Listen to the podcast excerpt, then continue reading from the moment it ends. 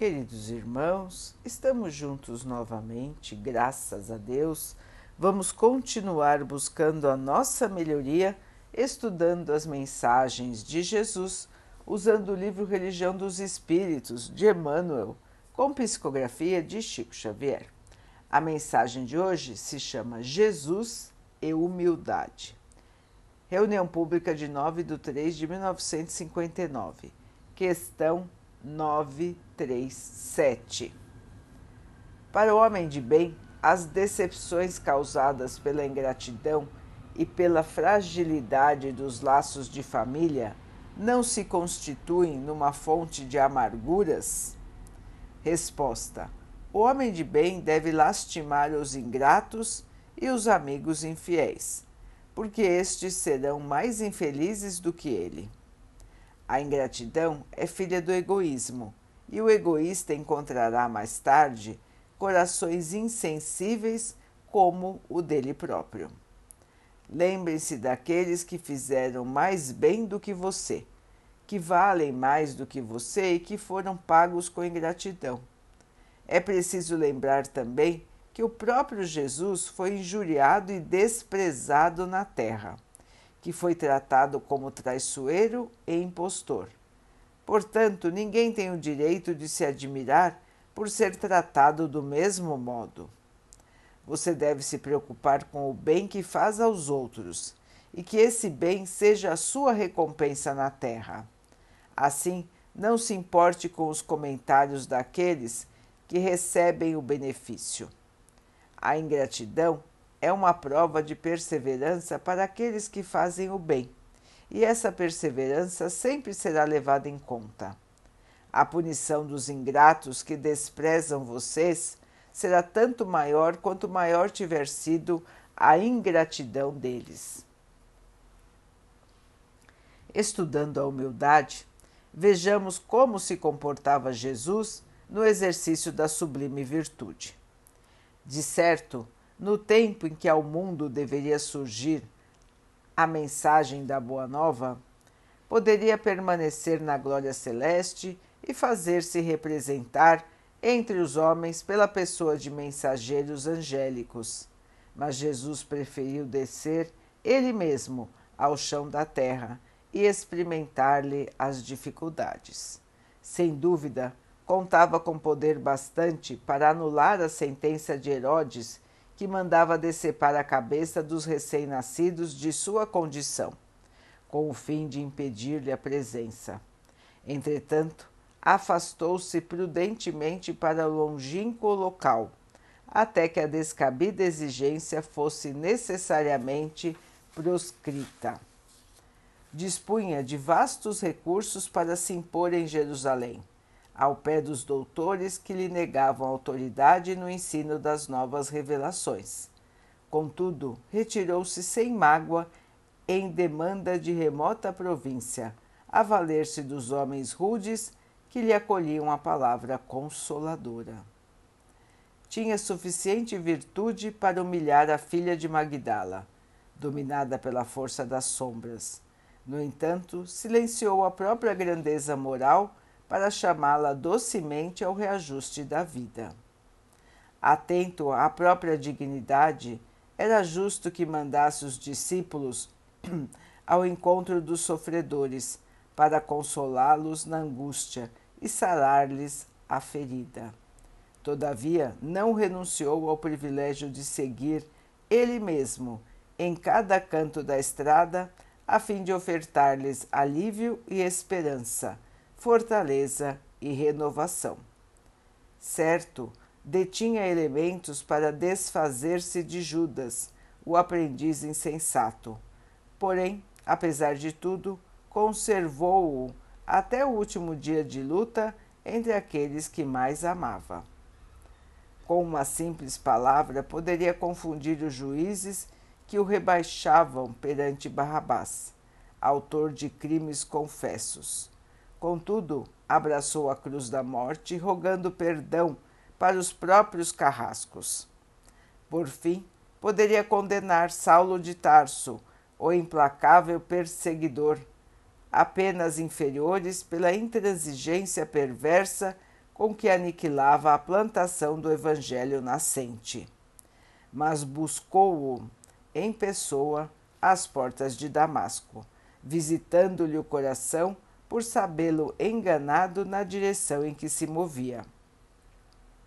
Com Jesus, percebemos que a humildade nem sempre surge da pobreza ou da enfermidade, que tantas vezes somente significam lições regeneradoras. E sim, que o talento celeste é a atitude da alma, que esquece a própria luz para levantar os que se arrastam nas trevas e que procura sacrificar a si mesma, a si própria, nos carreiros empedrados do mundo para que os outros aprendam sem constrangimento ou barulho a encontrar o caminho para as bênçãos do céu. Meus irmãos, humildade, bondade, trazer aos outros o que gostaríamos que os outros trouxessem a nós. Será que já aprendemos a nos comportarmos assim? Na grande maioria das vezes ainda não. E mesmo quando nos comportamos bem, esperamos que os outros nos reconheçam, nos agradeçam, nos sejam gentis, nos sirvam também. O nosso íntimo ainda é egoísta e vaidoso. Nós ainda guardamos em nós esta inferioridade. Buscamos primeiro a nós, depois a nós de novo, a nós de novo, e só lá no final reservamos o espaço para os outros. Quando reservamos? Emmanuel nos chama a lembrar do Mestre Jesus, de toda a sua abnegação, de toda a sua servidão, de toda a sua humildade esteve entre nós como os mais humildes, sendo o maior de todos nós. Veio sem nada trazer, embora tivesse todo o poder do mundo, se comportava como alguém comum. Embora tivesse toda a sabedoria do mundo, se comportava como aqueles que nada sabiam, em termos de humildade.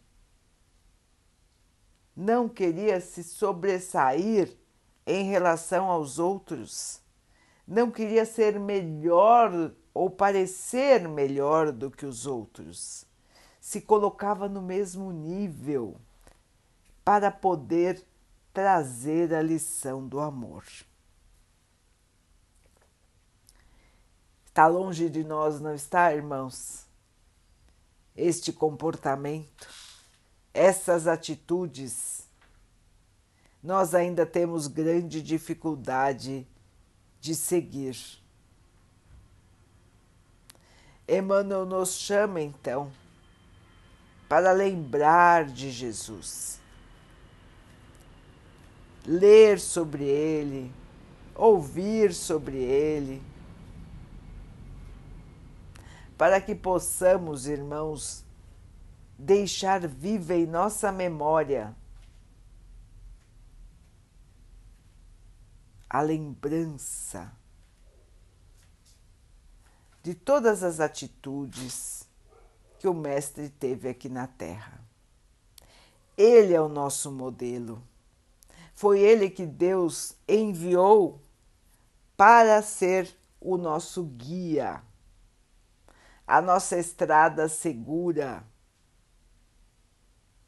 E é a Ele que nós devemos seguir e imitar, irmãos, para que não nos percamos nos atrativos enganosos de nossa vida na matéria.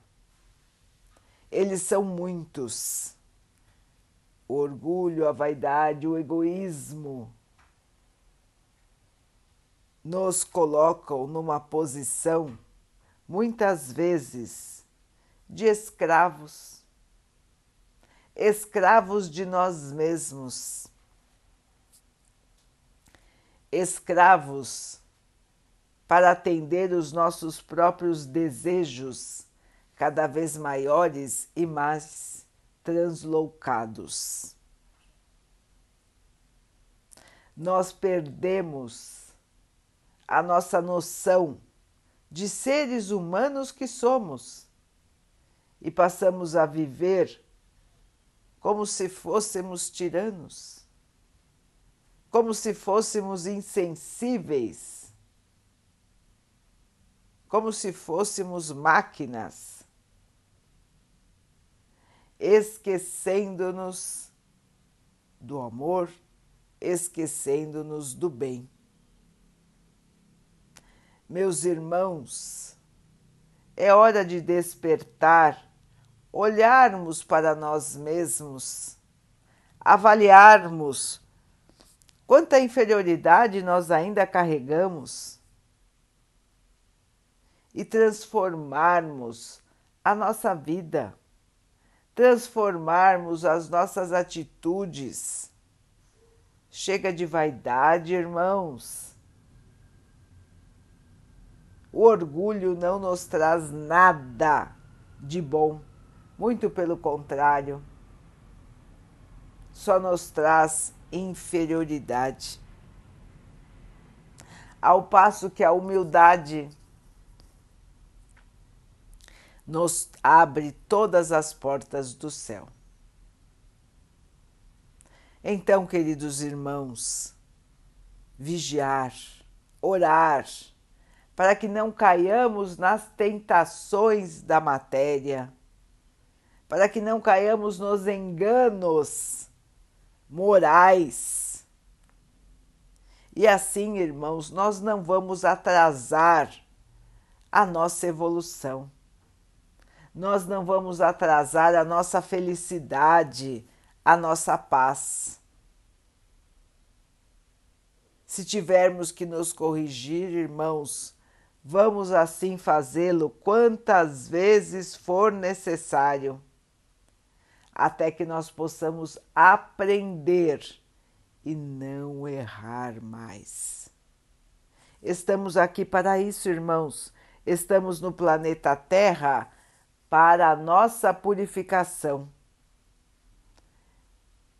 É o aprendizado, são as lições repetidas que nos trarão esta purificação. Portanto, irmãos, ler, estudar, ouvir, assistir às mensagens do Mestre Jesus a todo momento, para que elas um dia possam se fixar realmente em nossas mentes e em nossos corações.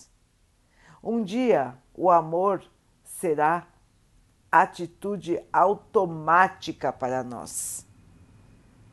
Um dia não precisaremos mais nos policiarmos para nos mantermos no bem.